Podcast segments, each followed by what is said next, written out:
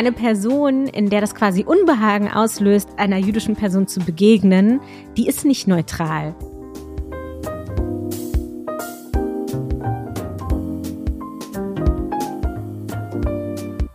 Hallo und herzlich willkommen im Sinneswandel-Podcast. Mein Name ist Marilena Behrens und ich freue mich, euch in der mittlerweile 150. Episode zu begrüßen.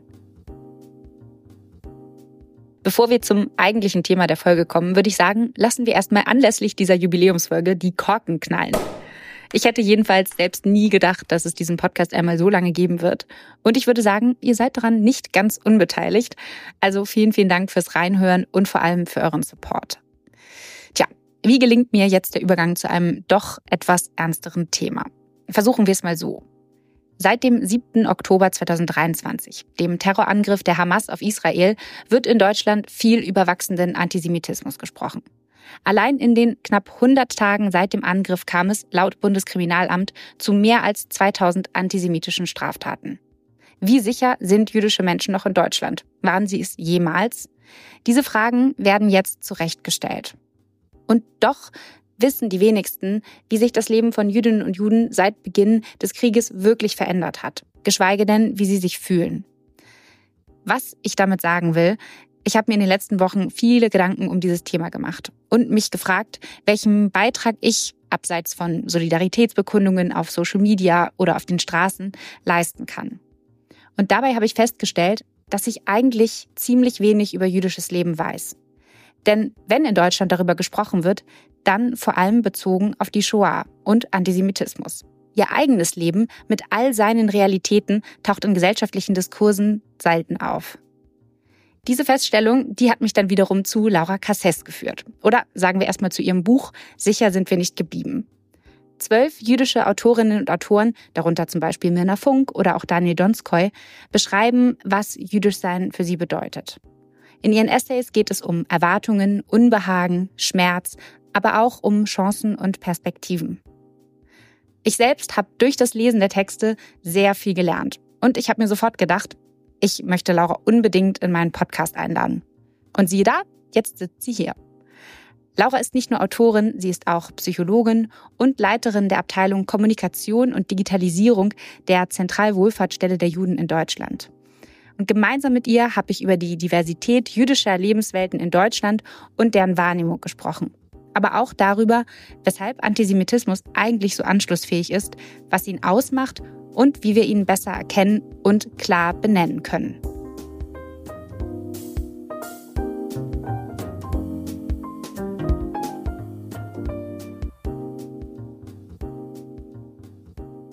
Herzlich willkommen, Laura Cassès hier im Sinneswandel-Podcast. Schön, dass du hier bist. Danke für die Einladung. Ja, es wäre vielleicht naheliegend, unser Gespräch mit den aktuellen Geschehnissen im Nahen Osten zu beginnen. Wir könnten jetzt darüber sprechen, ob Deutschland noch ein sicherer Ort für Jüdinnen und Juden ist, wie es auch bereits in vielen Medien getan wird. Aber die Frage ist, was ich dann wirklich über jüdisches Leben erfahren würde. Und deswegen möchte ich unser Gespräch gerne damit beginnen, erstmal dich besser kennenzulernen. Und zwar bist du ja in München geboren, Laura. Mhm. Die Vorfahren deines Vaters waren türkische Jüdinnen und Juden, die nach Argentinien emigriert sind. Und deine Mutter wiederum stammt von polnischen Jüdinnen ab, die die Shoah überlebten. Ich finde, das klingt nach einem sehr, sehr vielfältigen kulturellen Miteinander. Deswegen würde mich interessieren, wie war denn das Aufwachsen so für dich? Ja, du hast es ja gerade gesagt, meine Eltern kommen aus zwei relativ unterschiedlichen kulturellen Kontexten. Ähm, der, ihr gemeinsamer Nenner war aber, dass sie beide jüdisch sind. Und ähm, sie haben sich tatsächlich auch ähm, Ende 20, mit Ende 20 in Israel kennengelernt, also kamen eigentlich aus ganz unterschiedlichen Ecken der Welt und ähm, genau, aber dadurch, dass irgendwie dieser gemeinsame Nenner war, dass sie halt beide jüdisch sind und sich dann irgendwann mal entschieden haben, oh, man könnte ja mal so eine Zeit in Israel verbringen, ähm, genau, sind, haben sich ihre Wege gekreuzt äh, und daraus ist äh, genau dann quasi meine Biografie entstanden die ähm, ich aber sagen würde, eigentlich auch relativ, also nicht untypisch ist für ähm, ja eine jüdische Familie, die von denen sehr viele geprägt sind von sehr unterschiedlichen Backgrounds. Und wann hast du denn zum ersten Mal oder woran hast du gemerkt, dass, dass, dass du jüdisch bist und dass deine Familie jüdisch ist?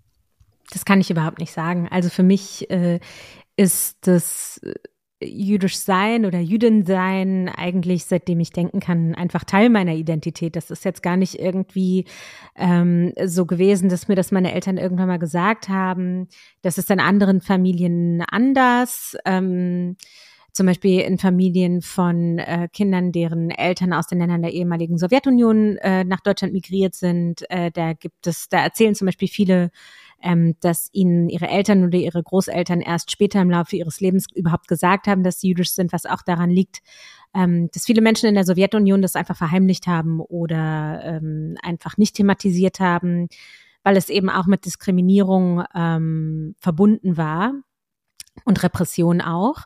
Ähm, und in meinem Fall muss ich aber sagen, dass ich da eigentlich sehr privilegiert aufgewachsen bin. Für mich war das ganz selbstverständlich, dass ich jüdisch bin, dass es damit zu tun hat, ähm, oder dass damit einhergeht, dass wir zum Beispiel andere Feiertage feiern als Leute, die zum Beispiel christlich sozialisiert sind oder muslimisch oder ganz anders. Ähm, und das war halt normal. Und also was so den kulturellen, religiösen Aspekt angeht und was so den Herkunfts- oder den biografischen Aspekt angeht, wusste ich halt, na ja, ähm, jüdisch sein kann halt bedeuten, wie im Falle meiner Großmutter mütterlicherseits, ähm, dass mit dem Jüdischsein eine sehr, sehr traumatische Lebensgeschichte zusammenhängt. Das habe ich irgendwie, obwohl ich nicht alles verstanden habe, irgendwie schon relativ früh gewusst. Ähm, und dass das im Falle meines Vaters halt anders ist. Und das bedeutete aber alles irgendwie jüdisch sein. Das war halt verbunden mit allen anderen Aspekten meines Lebens auch. Das ist sehr interessant, weil du ja auch sagst, dass da sind diese Gegensätze und trotzdem, was sie, was deine Eltern miteinander verbunden hat, ist ja trotzdem das, das Jüdischsein. Und ähm, gab es denn so gemeinsame ja, Rituale, die ihr zum Beispiel, also gar nicht zwangsläufig jetzt religiös, sondern einfach ähm, etwas, deswegen war so ein bisschen die Frage, was, was, woran du sozusagen erkannt hast, dass du jüdisch bist, gar nicht, weil es dir jemand gesagt hat, sondern eher vielleicht einfach so Rituale, Gemeinsamkeiten, die ihr, ähm, die dich, ja, die du damit vielleicht verbindest. Mm, äh, das kann ich gar nicht so einfach sagen, weil ähm, jüdisch sein oder ne, das Judentum als eine Facette eben die Religion hat und das waren eben die gemeinsamen Nenner. Also es war irgendwie klar, dass meine Eltern die gleichen Feiertage feiern. Ich kann das, wie gesagt, in der Retrospektive nicht mehr so gut sagen, ja. Also äh, jüdische, also ne, jüdisch sein zu praktizieren bedeutet eben bestimmte Feiertage zu feiern. Ähm, auch das wiederum tun nicht alle, aber davon hatten meine Eltern irgendwie so ein gemeinsames Verständnis, dass das irgendwie auch Teil meines Aufwachsens sein soll, also Schabbat feiern, Feiertage und so weiter. Ähm, aber ich, es ist wirklich gar nicht so einfach zu erklären, einfach weil ähm, das weil eben die Religion nur ein Teil davon ist, ja, und ich jetzt auch nicht sagen würde, dass ich besonders religiös aufgewachsen bin. Ähm, was ich sagen kann, ist, dass das für meine Eltern irgendwie für beide äh, eine Rolle gespielt hat, dass das ein Teil meines Lebens ist und ähm, gleichzeitig aber auch irgendwie nicht so allumfassend ist. Und das war, glaube ich, für mich immer auch schon klar. Also, dass das irgendwie ein Teil von mir ist und mich nicht in der Gänze ausmacht. Ich weiß nicht, ob das so, ähm, ob das so greifbar ist. Es war für mich, zumindest in meinem Aufwachsen, einfach sehr, sehr selbstverständlich, dass das irgendwie so zu mir gehört. Mhm. Ich finde das sehr, ähm, sehr nach, oder es klingt sehr nachvollziehbar, weil ähm, irgendwie Identität ja auch etwas ist, was sich aus vielen Einzelaspekten zusammensetzt und eben nicht nur, ähm, oder ja, also das, wie du sagst, jüdisch sein ein, ein vielleicht auch sehr, sehr essentieller Teil davon ist, aber du ja als Mensch noch sehr viel mehr dich ausmacht und dass vielleicht auch ähm, die unterschiedlichen ähm, Hintergründe deiner Eltern ja auch nochmal vielleicht eine, ein weitere Aspekte hinzu dazu bringen oder hinzutragen und ähm, dann deine ganzen anderen Lebenserfahrungen, die du ja machst und gemacht hast. Ja, genau. Also ich vielleicht nochmal, vielleicht muss ich dazu auch nochmal hinzufügen. Für mich war vielleicht auch insofern äh, das Aufwachsen als jüdische Person gewissermaßen vergle oder vergleichsweise privilegiert, weil ich eben in München geboren bin, dann in Frankfurt aufgewachsen. Da gibt es irgendwie jeweils eine große jüdische Gemeinde. Ähm, und gleichzeitig bin ich eben in so einem, in so, auch so in so Zwischenräumen aufgewachsen. Also ich war halt in der jüdischen Schule und hatte gleichermaßen nicht jüdische Freundinnen und Freunde und das war irgendwie total normal. Ähm, und ich hatte auch nicht das Gefühl, dass ich, ähm, dass mein Jüdischsein so was extrem Exotisches ist in meinem Aufwachsen, weil es eben immer irgendwie alles in meinem Umfeld gab. Ähm, und diese Erfahrung machen zum Beispiel Kinder und Jugendliche nicht, die in sehr kleinen Städten aufwachsen, in denen sie vielleicht das einzige jüdische Kind oder die einzigen jüdischen Jugendlichen in ihrer Altersgruppe, in ihrer Peer Group sind, dann ist es irgendwie immer sowas, was exotisiert wird, was vielleicht auch in der Schule sowas, ne, so eine, sowas total Besonderes ist und dann auch irgendwie sofort zu, ja, was Sonderbarem wird, was merkwürdigen, wow, der einzige Jude, die einzige Jüdin in der Klasse, in der Schule, ähm, damit gehen dann ja auch irgendwie viele Projektionen einher. Und es war zumindest in meinen frühen Lebensjahren überhaupt nicht so. Auch wenn ich natürlich wusste, okay, ich gehe in eine jüdische Schule, das bedeutet so das eine oder andere, zum Beispiel, dass meine Schule besser bewacht wird als andere Schulen, die, also als nicht-jüdische Schulen zum Beispiel, das wusste ich sehr früh. Ähm, aber das war jetzt erstmal für mich nicht sowas, ähm, ich hatte nicht das Gefühl in meiner Kindheit, dass ich ständig damit konfrontiert bin, anders zu sein, sondern das war halt so. Und das war total, also zumindest in, in meiner Wahrnehmung, meinem Aufwachsen, meinem Umfeld irgendwie normal. Das ist ja erstmal sehr, sehr wünschenswert, würde ich sagen. Genau, ja.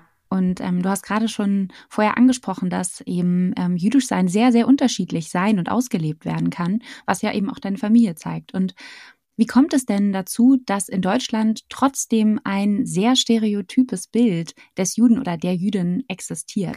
Naja, also nicht nur ist es ja so, dass jüdisch sein unterschiedlich ausgelebt werden kann. Wenn man, egal auf welche Community man schaut, Communities sind divers, ja, also auch nicht nur Minderheiten, sondern egal welche Gemeinschaften wir uns anschauen, da gibt es gemeinsame Nenner, aber ansonsten, also gibt es wenige, in Wahrheit wenige homogene ähm, Aspekte in unterschiedlichen, auch in unterschiedlichen Subcommunities. Genauso ist es in jüdischen Communities auch. Manche Menschen sind religiöser, andere nicht. Ich glaube, die Diversität innerhalb der jüdischen Community ist was, was sich auch nicht so sehr anders abbildet als in anderen ähm, Gemeinschaften, ob es jetzt Glaubensgemeinschaften, ob es andere Communities sind, auch, ja. Ähm, ich glaube, was in Deutschland natürlich nochmal eine besondere Facette ist, ist, dass jüdisch sein vor allem auf eine ganz besondere Art und Weise wahrgenommen wird. Und das hat ganz viele unterschiedliche Gründe. Der Grund Nummer eins ist natürlich, jüdisches Leben ist in Deutschland kein selbstverständlicher Teil der Gesellschaft, wenngleich, und das ist die absurde Ambivalenz, jüdische Menschen mit einer gewissen projektiven Vorstellung in unserem Gesellschaftsverständnis rumwabern. Und das hat natürlich was mit der deutschen Geschichte zu tun. Du bist in der Regel in Deutschland häufiger mit Juden als einem historischen Konstrukt oder einem abstrakten Bild konfrontiert, als du in Wahrheit jüdische Personen in deinem Leben kennenlernst. Und das hat demografische Gründe. Es gibt nämlich nicht mehr so viele Jüdinnen und Juden in Deutschland. Und das ist eine Folge der Shoah. Wir haben ungefähr etwas weniger als 100.000 jüdische Gemeindemitglieder in Deutschland. Es gibt dann ungefähr nochmal so viele, die nicht in jüdischen Institutionen organisiert sind. Das macht jüdische Communities zu einer extrem kleinen Minderheit in Deutschland. Und gleichzeitig wird ja verhältnismäßig viel über Juden, Judentum gesprochen. Und diese Bilder sind natürlich aufgeladen. Die sind an, entweder anders, extrem exotisch, so eine Religion, mit der man im Alltag nicht so wahnsinnig viel in Berührung kommt, oder eben mit der Shoah und schrecklichen und in Wahrheit total entmenschlichten Bildern. Und wenn du dann eine jüdische Person kennenlernst zum ersten Mal, dann denkst du erstmal so, ah, okay, krass, das sind ja Menschen. Und es ist total absurd, ja. Das ist die Erfahrung, die ähm, jüdische Personen ganz häufig machen. Ne? Wenn sie sagen, dass sie jüdisch sind, dann kommt natürlich als, oh krass, ich habe noch nie einen Juden kennengelernt. Und dann merkst du auch, dass die Person dir gegenüber vielleicht erstmal überhaupt mit den Bildern, die ihr in den Kopf schießen, erstmal klarkommen muss. Ähm, und das ist irgendwie erstmal unangenehm und auch merkwürdig, diese Bilder dann zusammenzubringen. Das löst ein Unbehagen aus, das auch Jüdinnen und Juden ganz häufig schildern, ne? das so im Gegenüber auch spürbar ist. Das zu benennen hilft manchmal erstmal zu begreifen, warum es so schwierig ist, über jüdisches Leben in Deutschland zu sprechen. Ich finde das so wichtig und gut, dass du das ansprichst, weil auch ich muss sagen, ähm, wenn ich ganz ehrlich bin, ich habe auch in der Vorbereitung, Vorbereitung auf unser Gespräch mir sehr, sehr viele Gedanken gemacht, auch aus Sorge eben irgendwie etwas Falsches oder Verletzendes zu sagen, gerade weil man mit jüdischem Leben eben sehr, sehr wenig Berührung Berührungspunkte bisher hatte. Mhm. Also wenn mhm. eben, wie du sagst, in der Schule, dann hat man es aber in, im Religionsunterricht hauptsächlich irgendwie ähm, thematisiert oder eben auch, wie du sagst, dass man dann eben über die Shoah spricht. Und ähm, genau, deswegen, wenn man dann irgendwie über, mal mit einem, auf einen wirklichen Menschen trifft, dann ist das für mich jetzt nicht so, dass ich sagen würde, ich bin irgendwie, kann das nicht zusammenbringen, aber es führt auf jeden Fall dazu, zu einer Art Unsicherheit. Und wie du sagst, finde ich mhm. das irgendwie sehr wichtig wichtig, das auf jeden Fall auch, ähm, auch zu benennen. Und ähm, was würdest du denn sagen, was was hilft denn in solchen Momenten, also beider Seiten, weil ich kann mir auch vorstellen, dass das ja auch in dem Moment für, für, für dich, für jüdische Menschen ja auch nicht einfach ist, dann immer mit diesen Projektionen oder auch mit so einem Unbehagen konfrontiert zu sein, weil man dann vielleicht in dem Moment, Moment nicht unbedingt als Mensch wahrgenommen wird, sondern erstmal mit diesen Themen. Ja, genau. Also ich muss dazu sagen, ich beschäftige mich ja auch professionell damit, ja. Also das ist auch der Grund, warum ich es so offen auch in einem, ne, in einem Podcast oder im öffentlichen Raum, wenn du mich danach fragst, auch benenne, weil ich glaube, dass es erstmal total wichtig ist, sich das zu vergegenwärtigen. Also weder du kannst was dafür, noch ich kann was dafür, dass wir also ne, dass wir mit diesem Unbehagen erstmal umgehen müssen, ja. Ähm, das Ding ist nur, dass ich manchmal das Gefühl habe, dass auch in solchen Konfrontationen mein Gegenüber überhaupt gar nicht auf dem Schirm hat, also das meine ich jetzt nicht bei dir, sondern generell einfach mein Gegenüber gar nicht auf dem Schirm hat, dass das, also wie häufig das passiert, ja, ähm, und dass das auch anstrengend sein kann. Also, dass sich natürlich auch jüdische Personen überhaupt gar nicht ausgesucht haben, diese Konfrontationsrolle ständig übernehmen zu müssen, ne? Du stehst als jüdische Person vor einer nicht-jüdischen Person, die vielleicht noch nie eine jüdische Person kennengelernt hat und weißt, die Person dir gegenüber hat tausend und eine Fragen im Kopf. Wo soll man da anfangen? Ja, ähm, und das ist etwas, was irgendwie okay ist, aber wichtig ist auch für Personen zu verstehen, dass ähm, das, das Existenzrecht von jüdischen Personen nicht nur darum, darin bestehen kann, irgendwie einen Bildungsauftrag zu erfüllen. Ne?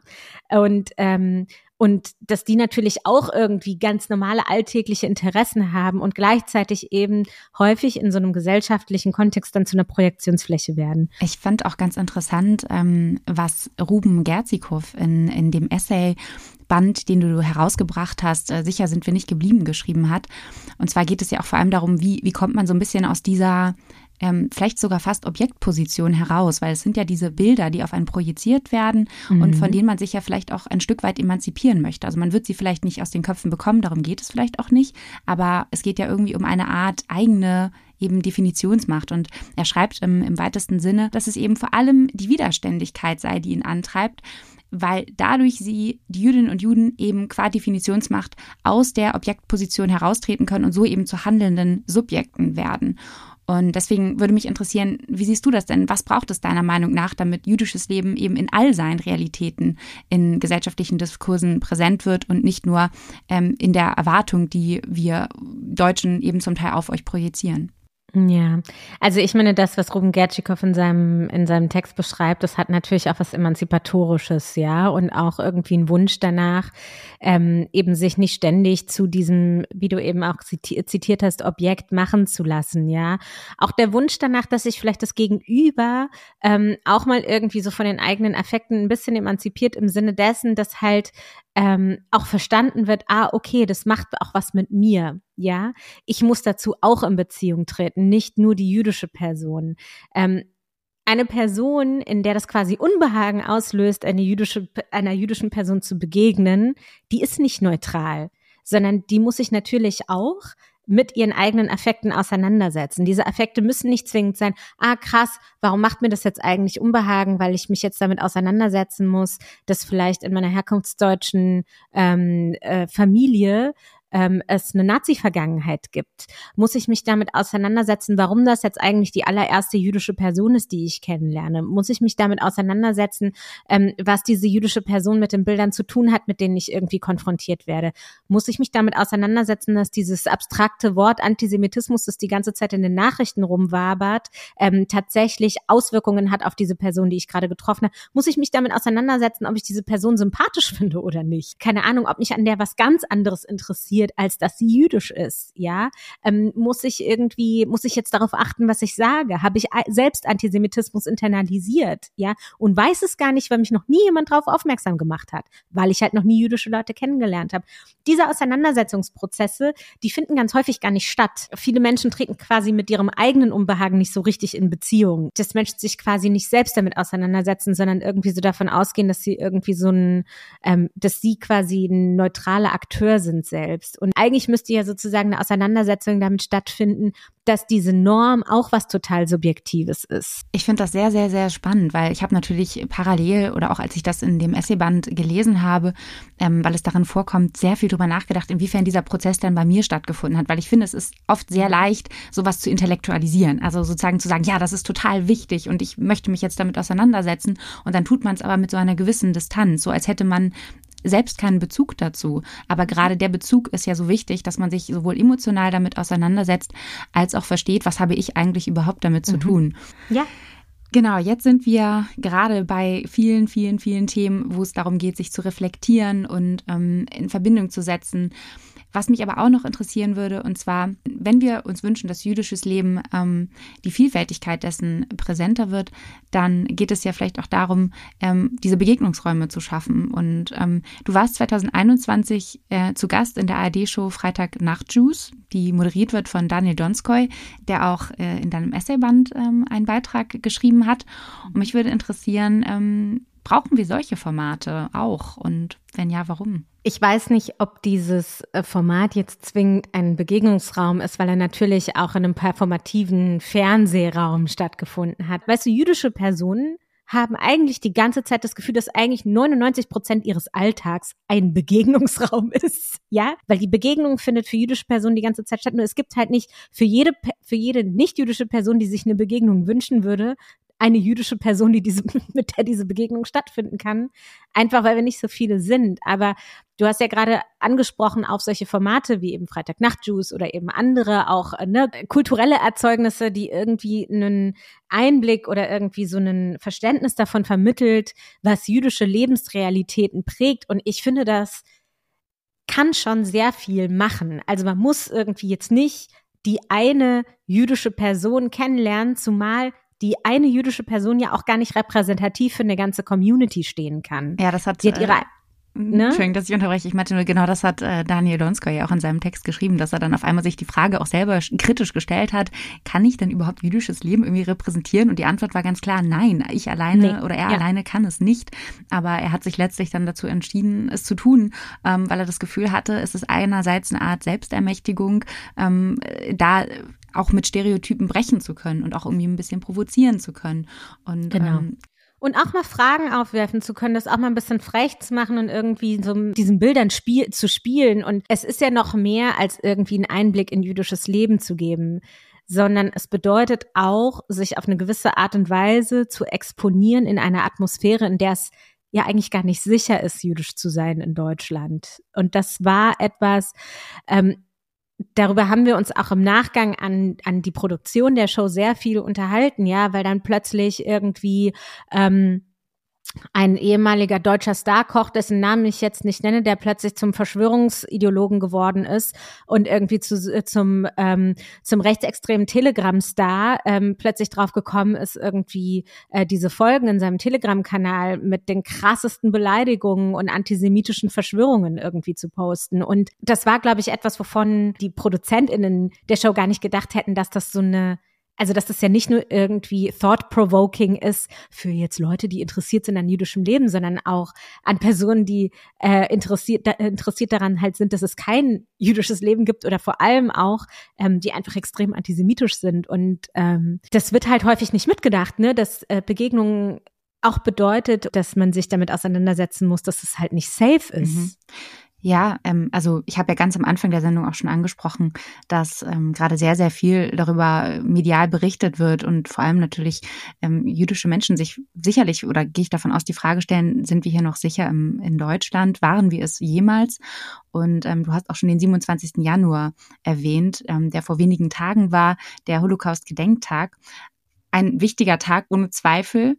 Und Gleichzeitig wird auch immer mehr Kritik, wird Kritik lauter, dass die oft beschworene Erinnerungskultur auch den Eindruck entstehen lässt, dass Antisemitismus und eben Menschen, die kein jüdisches Leben haben wollen, ähm, dass das in Deutschland besiegt sei und ähm, auch verpönt sei. Aber wenn man sich eigentlich ein bisschen genauer damit beschäftigt und auf die Straßen schaut und was jetzt gerade auch mit der AfD passiert, wie Antisemitismus wirkt, dann stellt man eben auch schnell fest, dass er sich eigentlich eher einfach dem heutigen Zeitgeist angepasst hat und eben in immer neuen Erscheinungsformen auftaucht. Was sind denn deine Gedanken dazu? Würdest du dich dieser, dieser Kritik anschließen?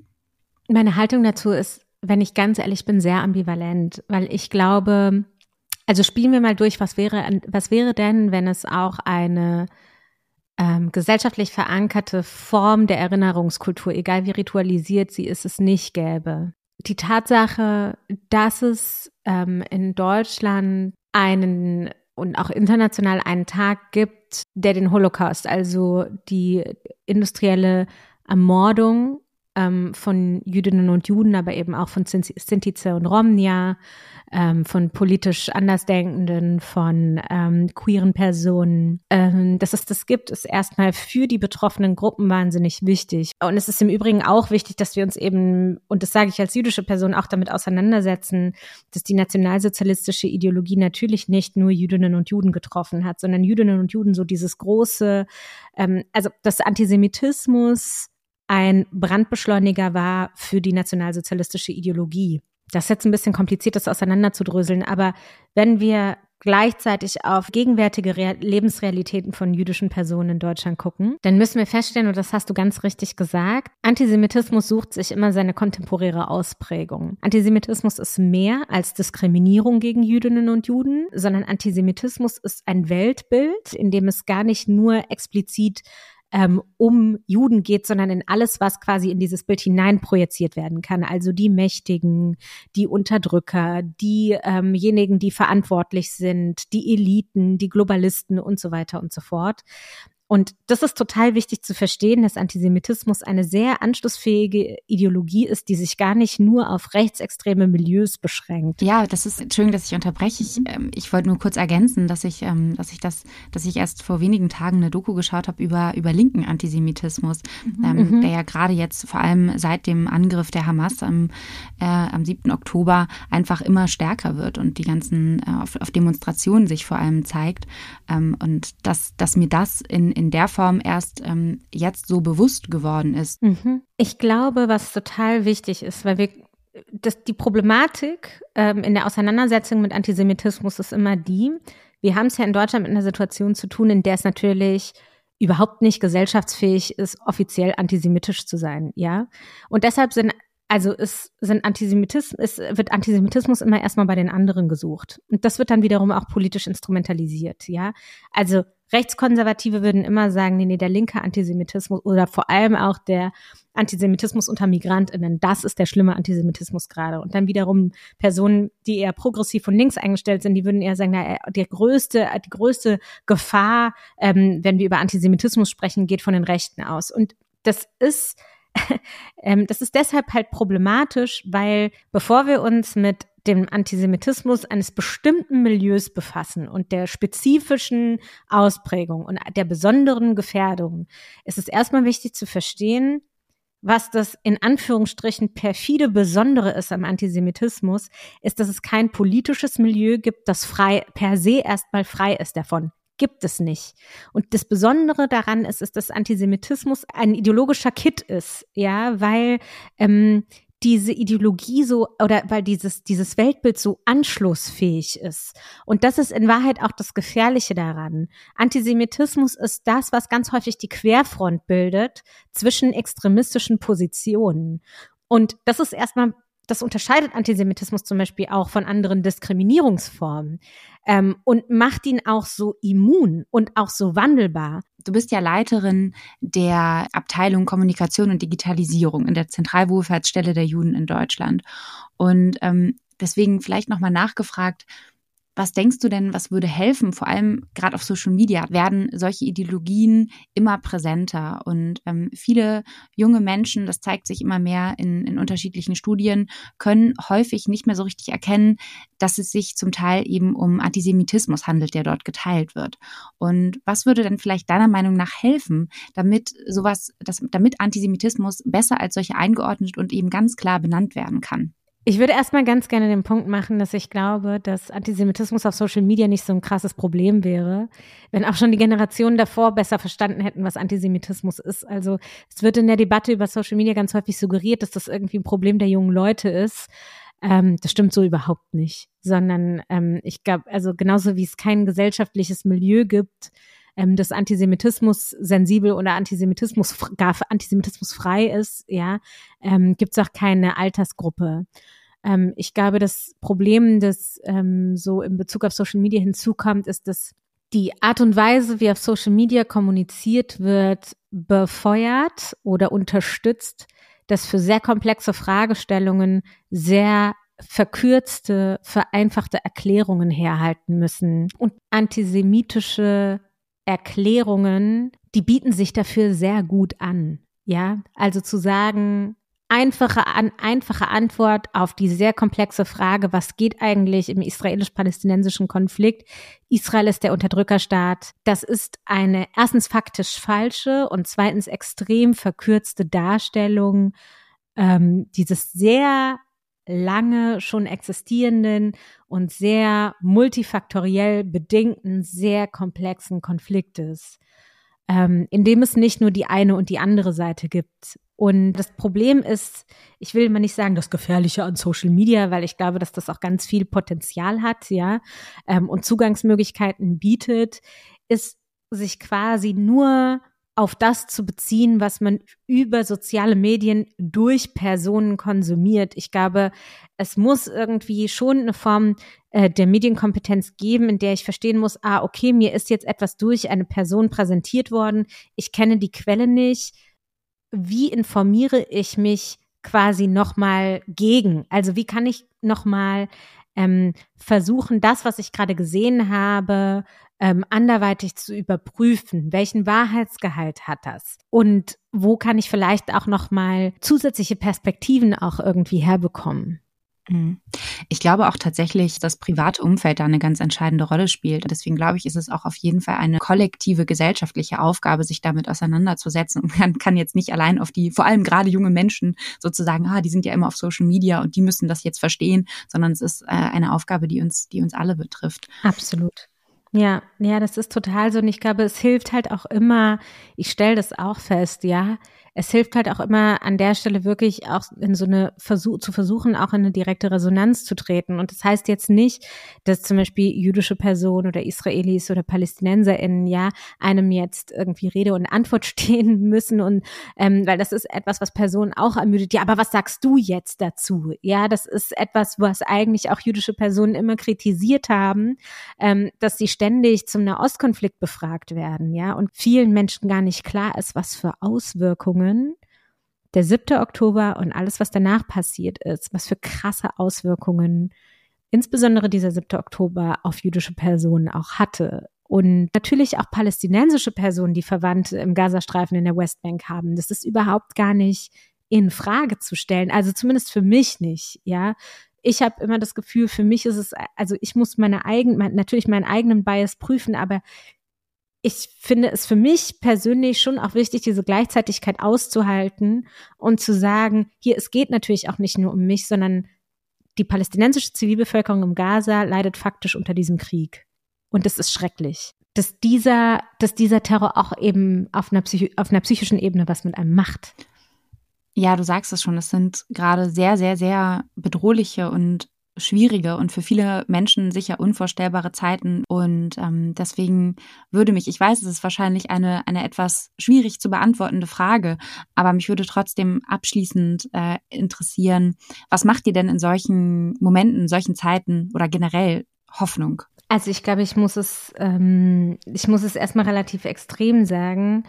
In den ersten Wochen nach dem 7. Oktober, ich glaube, ich habe ähm, befasse mich seit vielen Jahren auch so mit jüdischen Lebensrealitäten, auch mit Antisemitismus. Ich glaube, ich habe noch nie so eine krasse Zeit erlebt wie in den Wochen nach dem 7. Oktober. Ähm, und da fand ich es überhaupt, also schwer, überhaupt für mich nochmal greifbar zu machen, was Hoffnung eigentlich bedeutet. Ich habe mich eigentlich schon mein ganzes Leben lang mit diesem Konzept Hoffnung sehr, sehr schwer getan, weil es für mich so ein, also so ein schwer greifbares Konzept ist, weil ich auch manchmal so das Gefühl habe, na ja, es geht halt, egal ob man will oder nicht, irgendwie immer weiter. Ich glaube, die Dinge, die für mich ähm, die für mich immer stärkend sind, ist irgendwie so zu merken, ah, es gibt Dinge, die funktionieren auch weiter auch nach so einer, auch nach so einer, einer krassen Schocksituation oder auch im Moment einer großen Trauer gibt es irgendwie ähm, menschliche Verbindungen oder menschliche Beziehungen, die verändern sich vielleicht sogar noch mal zum Positiven ähm, in Situationen, in denen sie extrem gefordert sind. Ähm, und ich lerne vielleicht auch noch mal, also mich überraschen vielleicht auch noch mal Dinge auf eine andere Art und Weise oder ähm, ich glaube schon, dass also es kommt vielleicht relativ spät, aber ich habe noch gar nicht so richtig über die AfD gesprochen. Am 8. Oktober ist irgendwie die AfD in zwei westdeutschen Bundesländern ähm, auf, äh, auf um die 20 Prozent gekommen. Und ich muss sagen, ich fand das schon auch wichtig zu sehen, dass dieses perverse äh, konspirative Treffen in Potsdam dann irgendwie doch ein paar Leute wachgerüttelt hat und äh, Menschen irgendwie festgestellt haben, ah, okay, wenn wir uns jetzt irgendwie nicht gesellschaftlich aktivieren, ähm, dann wird es nicht nur sein, nicht nur so sein, ähm, dass die AfD jetzt plötzlich äh, immer stärker wird, sondern ah, krass, die AfD ist ja erstens wirklich ganz schön tief in rechtsextreme Kreise hinein vernetzt und zweitens, da gibt es irgendwie Leute in irgendwie in der deutschen Wirtschaft, die finden das total gut, ja. Ähm, und das ist jetzt irgendwie scheinbar auch bei manchen Leuten so das Frühlingserwachen eingetreten, ja, dass man sich tatsächlich auch gesellschaftlich aktivieren muss, wenn man das verhindern möchte und sich vielleicht auch mal mit diesen Prozessen auseinandersetzen muss, ohne das ständig irgendwie wegzuschieben, zu sagen, das sind die Spinner, das sind die Protestwähler, das sind die Schwurbler, das sind die, das sind die, das sind die Wütenden, das sind die, die, die, die, die, das sind nur die im Osten, das stimmt einfach alles nicht. Und ich stelle irgendwie schon fest, dass mir das zumindest irgendwie ein kleines Stück weit Zuversicht gibt, dass wir es in Deutschland vielleicht doch nicht so sehr mit so einer wohlstandspassiven Gesellschaft zu tun haben. Aber das werden die nächsten Wochen, Monate auch zeigen, ob das jetzt nur so eine Eintagsfliege war oder nicht. Ähm, deswegen würde ich mir einfach, äh, ja, einfach um einer gesellschaftlichen und demokratischen Stabilität willen wünschen, dass da auch noch mal ein paar mehr Erkenntnisse und Auseinandersetzungsprozesse eintreten. Auch da gilt wahrscheinlich immer wieder, sich die Frage zu stellen, was hat das alles mit mir zu tun und wofür gehe ich auf die Straße und warum lohnt es sich, auf die Straße zu gehen? Und mhm. ähm, ich ich stimme dir zu, auch ich bin da einerseits zuversichtlich, hoffnungsvoll, aber auch noch nicht vollends überzeugt ähm, und hoffe darauf, dass, dass es sich weiter bewegt und ein, das Bewusstsein dafür wächst. Ich möchte mich ganz herzlich bei dir bedanken, Laura, für die klaren Worte, fürs Benennen und ähm, für deine sehr, sehr wertvolle und ganz wichtige Arbeit und fürs Zusammentragen dieser unterschiedlichen Perspektiven. Vielen Dank für deine Zeit. Danke dir für die Einladung.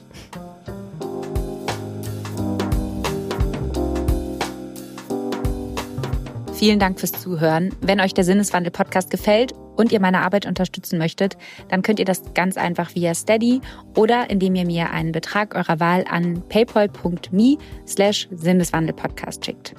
Alle weiteren Infos und Links zur Folge findet ihr wie immer in den Show Notes. Das war's von mir. Bis zum nächsten Mal im Sinneswandel-Podcast.